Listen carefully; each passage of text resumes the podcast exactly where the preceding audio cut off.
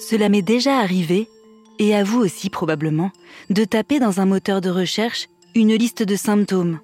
Mal de dos et mal de ventre sans fièvre, douleur subite dans le cou, sensation bizarre dans le bras. Bien sûr, les médecins déconseillent de se tourner vers Internet.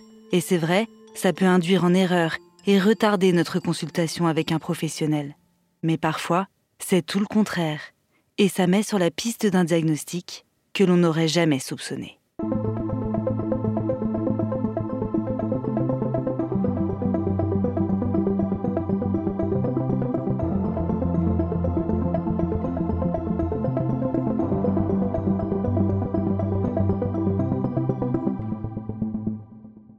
Je suis Éléonore Merlin, journaliste à RTL, et vous écoutez Symptômes.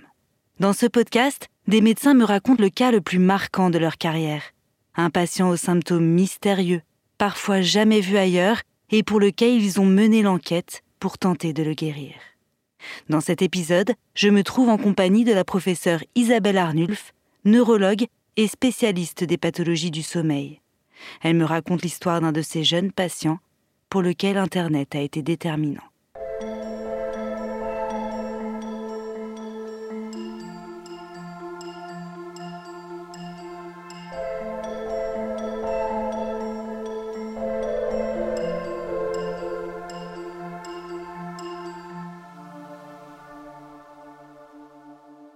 Alors Thomas a 14 ans, il n'a jamais eu de problème de santé. Euh, c'est un jeune garçon qui aime bien le sport, qui fait du basket, qui aime le BMX, qui va sur Facebook, qui a plein d'amis, qui est en classe, dans les moyens, mais bon, ça se passe bien.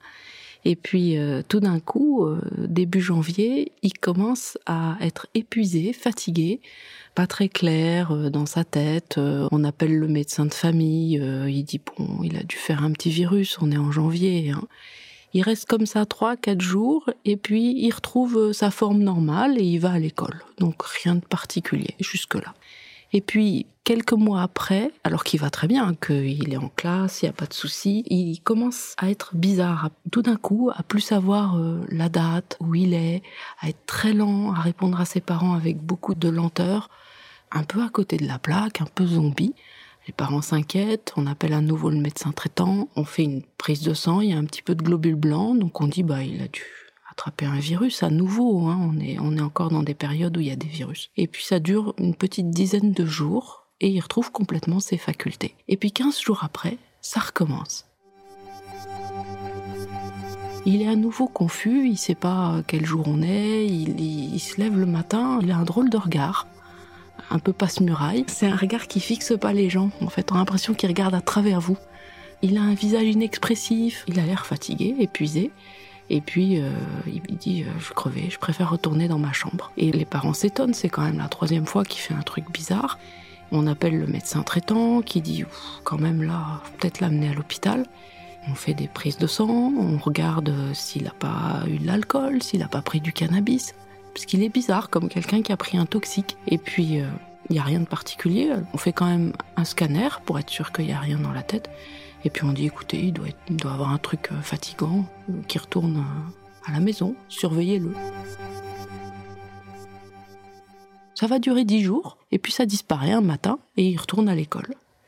Et puis dix jours après, ça recommence. Et les parents remarquent qu'il dort énormément, qu'il dort 22 heures sur 24, et qu'on a du mal à le sortir du lit, à l'appeler pour déjeuner. Euh, il est vraiment très très somnolent. Et donc il signale aussi que voilà, il dort beaucoup, c'est bizarre. Par contre, les deux heures d'éveil sur 24 heures, il n'est pas normal du tout.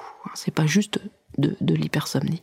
C'est complètement anormal les parents disent quand même à la maison, en plus d'être complètement zombie, de pas savoir aligner trois mots, de pas répondre à nos questions, il va au frigo et puis il prend tout ce qu'il y a dans le frigo.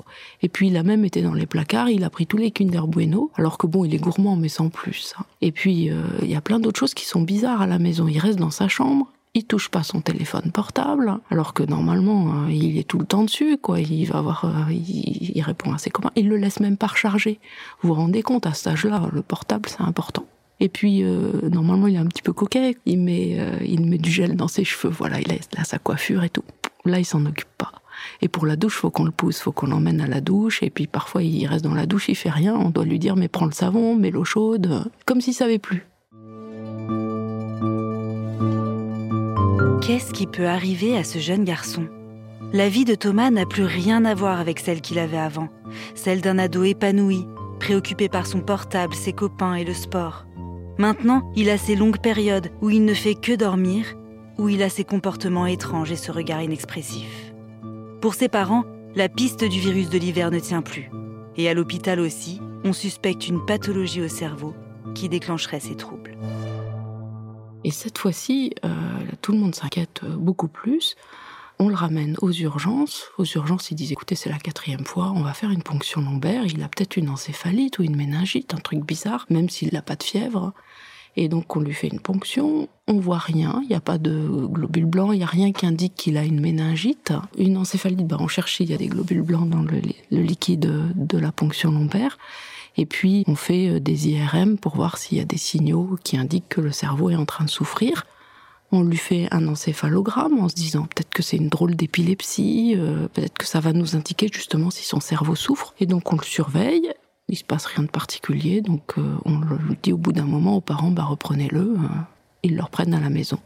Et puis 15 jours après, ça recommence à nouveau, alors qu'il a été très bien pendant les 15 jours, et donc il est, il est vraiment curieux, ils expliquent tout ça aux médecins, qui disent quand même, on a déjà fait deux scanners, une IRM, une ponction lombaire, on a cherché les toxiques, on trouve rien, c'est peut-être psychologique. Et donc on va appeler les collègues euh, de pédopsychiatrie qui vont aller le voir. Et il raconte à ce moment-là que euh, c'est bizarre euh, le monde autour de lui, qu'il a l'impression d'être comme dans un rêve. Euh, je sais pas si vous êtes vraiment réel, monsieur le, le psychiatre. D'ailleurs, mes rêves sont plus réels que la réalité. Alors là, le psychiatre prononce le mot de déréalisation. Alors la déréalisation, c'est ce sentiment que c'est irréel autour de soi, que, que le monde qui nous entoure n'existe pas vraiment. Et d'ailleurs, il dit au psychiatre, euh, je pourrais presque sauter par la fenêtre, ça arriverait pas vraiment. Alors, le psychiatre s'inquiète. Euh, à cet âge-là, malheureusement, il passe vite euh, à l'acte. Et donc, on va le garder, on va le prendre en pédopsychiatrie, le surveiller pendant trois semaines. Au bout de trois semaines, tout disparaît. Il n'y a plus de, symptômes et il redevient un jeune homme passionné, euh, qui adore ses amis, son téléphone portable, euh, le BMX. Et donc on met en place un suivi psychologique en se disant peut-être que c'est une forme de dépression un petit peu infantile. Et, avec des éléments quand même euh, qui sont plus inquiétants, hein, qu'on voit plutôt dans les psychoses. cette impression d'irréalité, c'est toujours un tout petit peu inquiétant. Et comme à cet âge-là, c'est vrai 14-15 ans, les diagnostics de psychose sont difficiles. Ils préfèrent surveiller, ils ne mettent pas de médicaments en place et voir comment évolue Thomas. Et hum, il ressort, et un mois après, ça recommence. Le trouble de la déréalisation, c'est une piste. Cela peut être simplement passager ou être le signe d'une psychose naissante, le début d'une schizophrénie par exemple. Mais ça n'explique pas vraiment ces changements brutaux de comportement et les examens du cerveau n'ont rien donné. À nouveau, les parents de Thomas sont dans l'impasse. Ils cherchent de longues heures sur Internet. Et un jour, dans le moteur de recherche, ils tapent deux mots fréquemment prononcés par les médecins, les deux symptômes principaux de Thomas. Donc les parents vont regarder sur Internet. En croisant ces deux mots-là, des réalisations et hypersomnie, ils tombent sur syndrome de Klein-Levin. Et là, ils commencent à lire, ils vont sur Orphanet, qui est le site internet où il y a toutes les maladies rares, et ils lisent de la première à la dernière ligne. Tout ce qui arrive à Thomas apparaît dessus. Alors, l'hypersomnie, c'est l'excès de sommeil, ça c'est sûr, Thomas là. La confusion mentale, le fait qu'il sache plus le jour, l'heure, les troubles cognitifs où il sait plus, il a, une amnésie, il sait plus ce qui s'est passé le ralentissement psychomoteur, il parle lentement, il euh, il met du temps à répondre, Tiens, c'est dans les troubles cognitifs du syndrome de Klein-Levin. L'apathie, qui est l'absence complète de motivation pour des choses qu'on aime bien faire d'habitude. Répondre aux copains sur le téléphone portable, se faire euh, la coiffure, voir les amis, euh, sortir, euh, travailler éventuellement. Tout ça, c'est perdu. Et puis le quatrième symptôme, des réalisations. Et ça, Thomas là, ce sentiment de que c'est irréel autour de lui, qu'il est comme dans un rêve, qu'il est comme dans une bulle, que ce qui se passe ne se passe pas vraiment et qui peut s'associer aussi à des troubles de certaines perceptions, l'impression de voir mais pas nettes, comme à travers du verre, ou de perdre la troisième dimension quand on voit, ou euh, l'impression d'entendre mais que les voix sont lointaines, ou que la nourriture a pas le même goût. Tous ces éléments-là font partie de la, de la déréalisation. Et ces quatre symptômes, hypersomnie, déréalisation, apathie et troubles cognitifs, c'est le noyau de la maladie. Et accessoirement, d'un patient à l'autre, on peut avoir d'autres symptômes, comme les troubles du comportement qu'il avait eu vis-à-vis de la nourriture, d'aller se gaver de Kinder Bueno tout d'un coup, de façon comme ça, un petit peu impulsive. Parfois, ils peuvent avoir des idées délirantes, l'impression qu'il peut diriger euh, ce qui se passe dans un film, qu'il sait d'avance ce que les gens vont dire. D'ailleurs, au téléphone, c'est pas la peine de décrocher, il sait qui c'est. Voyez, des espèces d'intuitions un petit peu délirantes. Puis quand ils vont dehors, quelquefois, ils ont l'impression que les gens les regardent et les regardent un peu méchamment. Euh, ce qu'on appelle les idées de référence. Ça, c'est possible aussi chez une partie des, jeunes. Et puis certains ont une désinhibition sexuelle. À cet âge-là, on est un petit peu pudique quand même. Et eh ben, ils vont se masturber devant leur mère, le truc qu'ils font jamais à 14 ans. Ou en hospitalisation, ils vont mettre une main aux fesses des infirmières. Normalement, on évite.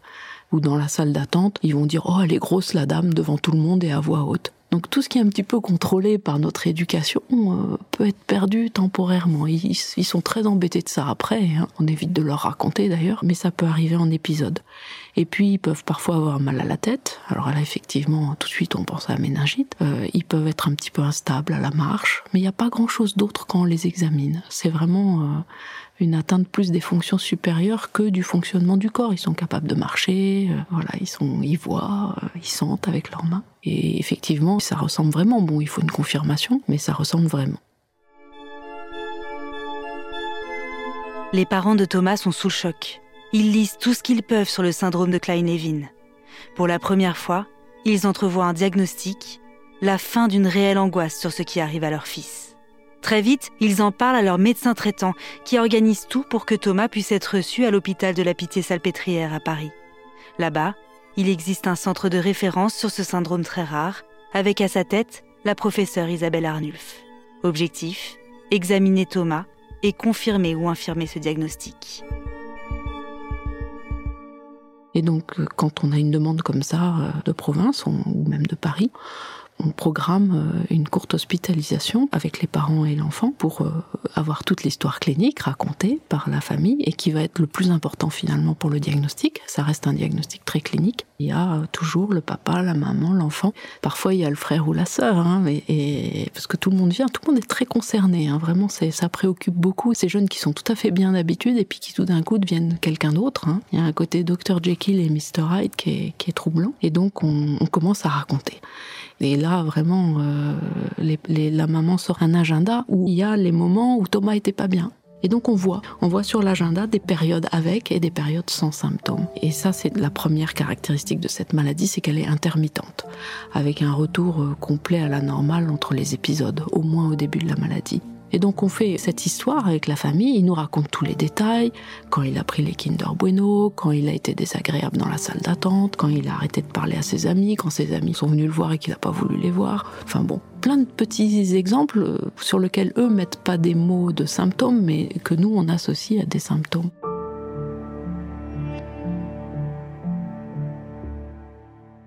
Ce jour-là, je suis en face d'un adolescent parfaitement normal, qui est vraiment très intéressé euh, pour comprendre ce qui lui arrive, et qui, avec ses mots, de ce qu'il se souvient, il se souvient pas de tout, hein, mais il va me donner des exemples de choses qu'il a ressenties. Et en particulier la déréalisation, il y a que lui qui peut dire. Ça, quelqu'un d'extérieur peut pas le dire. Et donc je vais lui demander est-ce que tu vois bien pendant les épisodes? Ah bah non, j'ai un flou. D'ailleurs, ça démarre souvent un jour avant. J'ai un espèce de flou visuel bizarre et j'arrive pas à voir très très net où euh, la nourriture a plus le même goût. Des choses comme ça. Et il va dire ces mots, j'ai l'impression de pas être là et d'être là et de pas être là ou que ce qui se passe se passe pas vraiment, que c'est pas vraiment réel. Donc tous ces mots-là sont très importants parce que c'est son expérience personnelle. Il n'y a que lui qui peut dire ça. La déréalisation, c'est ce qu'il déteste le plus. Thomas comme tous les autres. Parce que finalement, quand il dort, il dort, ça fait passer le temps et la crise passe vite. Mais la déréalisation, ne pas pouvoir faire confiance à ce que vous voyez par vos yeux, ce que vous entendez par vos oreilles, pas être sûr que ça se passe vraiment. On dit euh, j'ai l'impression d'être dans un rêve, mais c'est plutôt j'ai l'impression d'être dans un cauchemar. Hein. C'est pas c'est pas drôle du tout et il déteste absolument ça. Euh. C'est vraiment ça qui lui fait peur et qui, qui génère le plus d'angoisse pendant les crises. Et donc on discute et puis je lui explique ce qui se passe dans son cerveau quand il a une déréalisation. Et que la région qui intègre tout ce qu'on voit par nos yeux, qu'on entend par nos oreilles, qu'on sent avec nos doigts, cette région qui fait que euh, tout ce qu'on voit est cohérent, euh, ne fonctionne plus et qu'il est un petit peu comme nous quand on voit un film mal doublé, que les lèvres bougent pas en même temps que ce qu'on entend. C'est un peu déroutant sur euh, juste la vision et l'audition, mais imaginez que ça touche tous vos sens, c'est très très désagréable, cette impression d'être à côté de la réalité.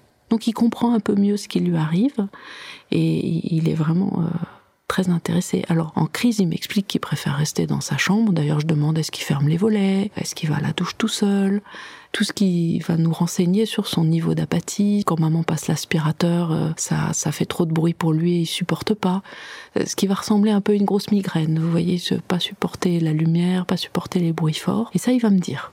Et puis à la maman, bah, je demande comment il réagit, s'il faut l'appeler pour venir à table, s'il vient spontanément, est-ce qu'à table il participe à la conversation, est-ce qu'il regarde dans les yeux euh, quand on lui parle ou est-ce qu'il faut se mettre en face de lui pour qu'il nous réponde? Tous ces petits exemples de la vie quotidienne qui nous font euh, comprendre comment il fonctionne pendant les épisodes et nous orientent vers le Klein-Levin et pas autre chose du tout. La professeure Isabelle Arnulf n'a plus guère de doute sur le diagnostic du jeune Thomas. L'adolescent a ensuite un long entretien avec un psychiatre qui confirme qu'à ce stade, tout est compatible avec un syndrome de Klein-Levin. Le jeune homme n'a pas de pathologie psychiatrique caractérisée et il semble bien récupérer ses facultés cognitives entre les crises. Il reste maintenant un tout dernier examen à effectuer.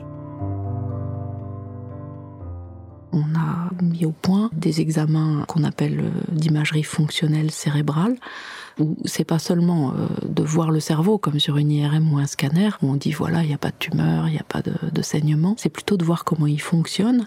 Et pour voir comment il fonctionne, on injecte un petit peu de sucre sous la forme de glucose sur lequel il y a quelque chose de radioactif.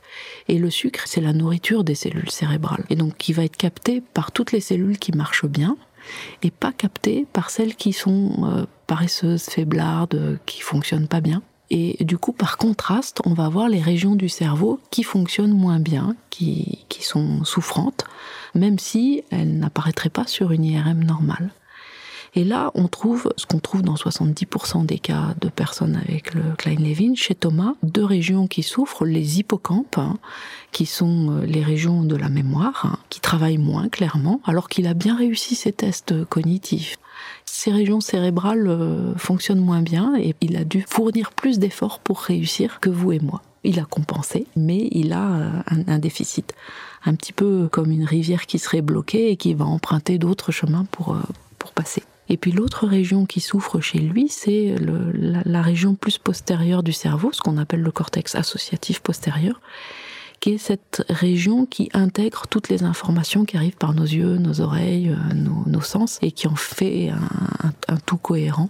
Et ça, ça, ça, continue. On voit que c'est encore faible, que ça a un hypométabolisme, que ça fonctionne moins bien entre les crises. Et, et ça, on a largement démontré que c'était corrélé à la déréalisation en crise.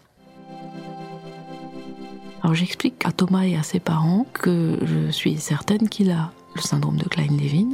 Généralement, c'est un soulagement. Il y a un nom. Déjà d'avoir lu sur internet, ça les a vraiment, ça leur a donné de l'espoir. D'autant plus que, comme on l'explique, c'est une maladie qui a un bon pronostic dans l'immense majorité des cas.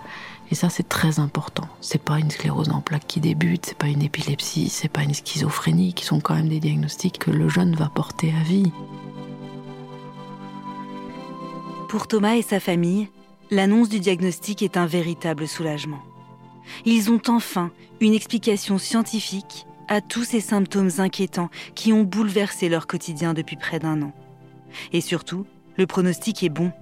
Dans la plupart des cas, la maladie disparaît spontanément, au bout d'une vingtaine d'épisodes en moyenne. Mais en attendant, il faut éviter le plus possible la survenue de nouvelles crises. Plusieurs facteurs déclencheurs ont été identifiés. Certes, on ne connaît pas la cause, qui ressemble à une souffrance cérébrale probablement inflammatoire du cerveau, ça on le sait de façon indirecte, et bah, qui est causée, en tout cas entretenue par euh, la prise d'alcool, le manque de sommeil, les infections, les gros stress. Et déjà, ils vont pouvoir agir sur ces éléments-là eux-mêmes. Alors pour Thomas, ça pose pas de souci de décider d'arrêter l'alcool pendant 3-4 ans. Un peu plus tard, c'est parfois difficile, mais il faut, ils trouvent des moyens d'expliquer aux autres que bah non, il vaut mieux pas. De toute manière, ils détestent tellement euh, être en crise que généralement ils évitent. Encore que les adolescents transgressent de temps en temps euh, les interdits et donc vont réessayer. Et puis des fois ça passe et puis des fois ils font une crise et ils regrettent. Et donc on explique tout ça, qu'est-ce qu'ils peuvent faire eux? On explique aux parents que pendant les crises, il faut qu'ils le gardent à la maison au calme, dans sa chambre, en particulier parce que plus on les sort dehors, plus on les force à aller à l'école ou à l'hôpital, moins ils se sentent bien. Ils ont vraiment besoin d'être dans leur coquille. Il y a une grande crainte de la nouveauté. Ils ont du mal à comprendre le monde autour d'eux. Donc si en plus ils sont pas dans leur élément naturel, ils sont très mal. Et les laisser tranquilles, un peu comme une grosse migraine je dis toujours, c'est un peu comme une grosse migraine, bah, vous restez dans le noir, dans le calme. Et puis à un moment, Thomas vous dira, euh, ça va, ou il ira un peu mieux, et quand ils vont un peu mieux, bah, ils sortent de la chambre, ils vont au salon, ils se mettent dans le canapé. Alors ils dorment dans le canapé, mais ils allument la télé, des fois ils suivent. Et puis petit à petit, il va arriver à sortir dehors. Et puis euh, avec l'évolution des crises, si ça se passe bien, elles vont être de moins en moins fortes. Et il va avoir un moment où il a juste un petit peu de déréalisation, un petit peu d'apathie, un petit peu de fatigue. Et, puis à un moment, il pourra même retourner en classe. Ce que je lui demande, c'est de pas conduire son scooter euh, parce qu'il faut, il a quand même pas une bonne évaluation euh, de la vitesse et des distances. Et puis, euh, on espère que ça disparaîtra. Alors, il a une forme assez agressive puisqu'il vient de faire sept crises en neuf mois, et donc je lui conseille de démarrer un traitement. Et, et le, on dispose de deux traitements qu'on utilise dans cette maladie. Euh, l'un est à base de dépakine, qu'on utilise aussi comme antiépileptique et parfois dans la bipolarité pour d'autres raisons. Et on s'est aperçu que ça a aidé un certain nombre de jeunes. Et puis, dans les formes un peu plus sévères et avec un, niveau d'effet beaucoup plus élevé, on utilise les sels de lithium. Alors, le lithium est un constituant normal des cellules nerveuses et il a un fort effet anti-inflammatoire. On l'utilise depuis une quarantaine d'années dans la bipolarité, qui est une maladie très grave avec un risque suicidaire. Quand les gens commencent, c'est généralement à vie. Dans le syndrome de Klein-Levin, on part sur quelques années de lithium et puis ça sera arrêté. On n'est pas du tout dans une utilisation ad vitam aeternam, fort heureusement. Mais c'est un traitement qui, a des effets secondaires qu'il faut surveiller à condition de bien surveiller euh, ses effets secondaires, il est bien toléré et le niveau d'efficacité dans le syndrome de Klein-Levin est très élevé puisqu'on a 80% d'amélioration. 20% ça n'améliore pas et on n'insiste pas dans ce cas-là. On teste déjà 6 mois, on revoit Thomas et puis euh, s'il y a plus de crise, ben on continue. On a une espèce de stop orgo hein, comme ça qui nous aide, si c'est bien toléré, à continuer ou pas le traitement. Thomas est très intéressé surtout d'apprendre un traitement parce que ça fait quand même sept fois qu'il se retrouve à l'hôpital et il est partant. On discute de est-ce que tu peux penser à le prendre régulièrement? Parce que si tu l'oublies deux soirs de suite, tu peux rechuter, ça va très vite. Et il dit ah oui, je vais mettre un rappel sur mon portable. Ils savent très bien faire. Euh. C'est un petit peu tout ça qu'on explique, en plus de tous les moyens de prévention pour éviter les rechutes. Et malgré tout ça, de temps en temps, il y en a, mais on les espace et ça permet petit à petit de les amener vers euh, la guérison complète. Thomas sous lithium ne fait plus de crise. Hein. Ça, c'est la bonne nouvelle. Hein. On est déjà à trois ans sans crise et on le suit au fur et à mesure. Et puis, au bout d'un moment sans crise, en sachant que il a quand même eu un peu de privation de sommeil, ça n'a pas déclenché la crise. Il a oublié une fois trois jours, ça n'a pas déclenché un certain nombre de drapeaux verts. On va ensemble commencer une décroissance et voir si on peut arrêter le traitement et le laisser libre de vivre sa vie sans rien. On ne sait toujours pas ce qui cause le syndrome de Klein-Levin. La professeure Isabelle Arnulf a déjà mené de nombreuses recherches, toujours en cours, pour comprendre l'origine de cette maladie. En revanche, beaucoup de progrès ont été faits sur la prise en charge des patients. Quand j'étais beaucoup plus jeune, on disait bah, c'est une maladie bénigne qui guérit avec le temps, ça va s'arrêter, à la trentaine ça s'arrête, et puis crise de moins en moins, et puis les épisodes deviennent de moins en moins forts. Donc on avait tendance un petit peu à négliger, à dire euh, rassurer tout le monde et puis voilà, garder-le à la maison pendant les crises et pas être attentif à tout ce qui peut rester entre les crises, aux crises longues, à ceux qui guérissent jamais parce qu'il y en a. Chez Thomas, tout s'est bien passé, mais on a des jeunes qui ont des crises. Euh, je me rappelle d'un jeune, euh, Alexandre, qui a fait une crise de 4 mois. Avec l'accord des parents, on a dit bah, on va essayer un traitement de la dernière chance, on va faire des perfusions de, haute dose de corticoïdes. Les parents ont un peu hésité, une quinzaine de jours, mais 4 mois et demi, ça faisait beaucoup. Et ils ont accepté les perfusions et Alexandre est sorti de crise 4-5 jours après les perfusions. Du coup, bah, on s'est un petit peu enhardi, euh, commencé à faire des perfusions chez d'autres et puis on a un taux de réussite de 60%. Donc on a communiqué notre taux de réussite et notre protocole euh, au reste de la communauté internationale pour qu'ils sachent quoi faire s'il y a des crises vraiment longues. Tout ça, euh, petit à petit, nous a rendu beaucoup plus euh, incisifs pour proposer, dès qu'il y avait un certain nombre de drapeaux rouges, des traitements, au lieu de laisser faire la maladie et progresser sur les traitements, bien sûr. Qu'est-ce qu'on sait sur la maladie? Qu'est-ce qui la cause? On la trouve plus souvent chez les garçons que les filles. On la trouve plus souvent chez ceux qui ont eu des petits soucis à la naissance, une prématurité, euh, le cordon autour du cou, des petits soucis de développement, un peu de dyslexie, dysorthographie. Un tiers des jeunes Klein-Levin ont eu ça. Donc on sait que ça a un petit peu fragilisé le cerveau. On a identifié, à force de faire des banques d'ADN, un gène de prédisposition, mais ce n'est pas un gène qui cause la maladie. Il prédispose à la maladie si on a eu des problèmes à la naissance. Dans les autres cas, non. Et l'association à la maladie a disparu chez ceux qui sont nés après 95. Donc on pense que c'est lié aux soins qu'on faisait en néonatologie jusqu'en 95, qui ont beaucoup progressé depuis. Les gens se rendent pas compte, hein, mais la médecine a vraiment progressé. On césarise très vite quand il y a des problèmes.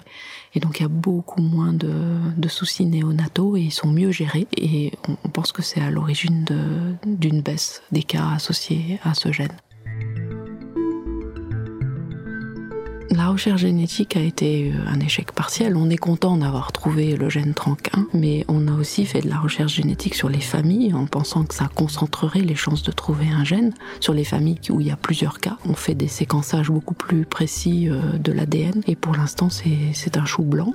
Alors c'est peut-être pas une maladie génétique, hein, c'est peut-être une maladie auto-immune. C'est plutôt dans ce sens-là qu'on a orienté nos recherches. On trouve tous les ans, euh, la communauté neurologique découvre un nouvel anticorps dirigé contre le système nerveux. Donc chaque fois qu'il y en a un nouveau, on le teste. On a gardé euh, un peu de sérum de Thomas, on a gardé son ADN, on a une, une banque euh, à la Pitié-Salpêtrière, et donc on peut retester régulièrement les nouveautés euh, sans déranger les gens. Voilà un exemple de, recherche qu'on continue à faire. On a essayé de regarder si les lymphocytes étaient anormaux. C'est dans, dans, la façon de se défendre, il y a les anticorps et puis il y a les globules blancs. Et pour l'instant, c'est choux blancs aussi. Il y a plein de choux blancs, mais un jour on trouvera. C'est une belle histoire, c'est satisfaisant. Je voudrais bien partir à la retraite en ayant trouvé la cause. Mais bon, peut-être que ça sera pour la génération d'après nous et pourquoi pas. Je pense que la piste auto-immune est la meilleure, sur laquelle je parierai le plus. Le syndrome de Klein-Levin est une maladie neurologique rare qui touche une à deux personnes sur un million, en grande majorité des hommes et des adolescents. Le syndrome disparaît classiquement autour de 30-35 ans mais il est très important de réaliser un diagnostic précoce afin d'éviter les crises autant que possible et éviter de garder des séquelles comme des troubles du sommeil, de l'humeur ou de l'anxiété. Vous venez d'écouter un nouvel épisode de Symptômes. Pour découvrir les autres enquêtes, rendez-vous sur l'application RTL, le site rtl.fr et toutes nos plateformes de podcast partenaires. Et merci pour vos notes et vos commentaires.